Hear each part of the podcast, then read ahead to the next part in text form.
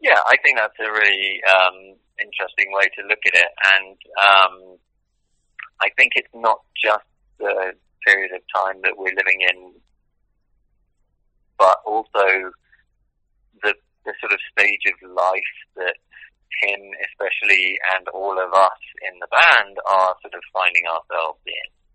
You know, because you, you know, things seem much more sort of simple when you're 21 to, to when you're, you know, coming into your 40s and, and you've got, you know, kids and, you know, chaos.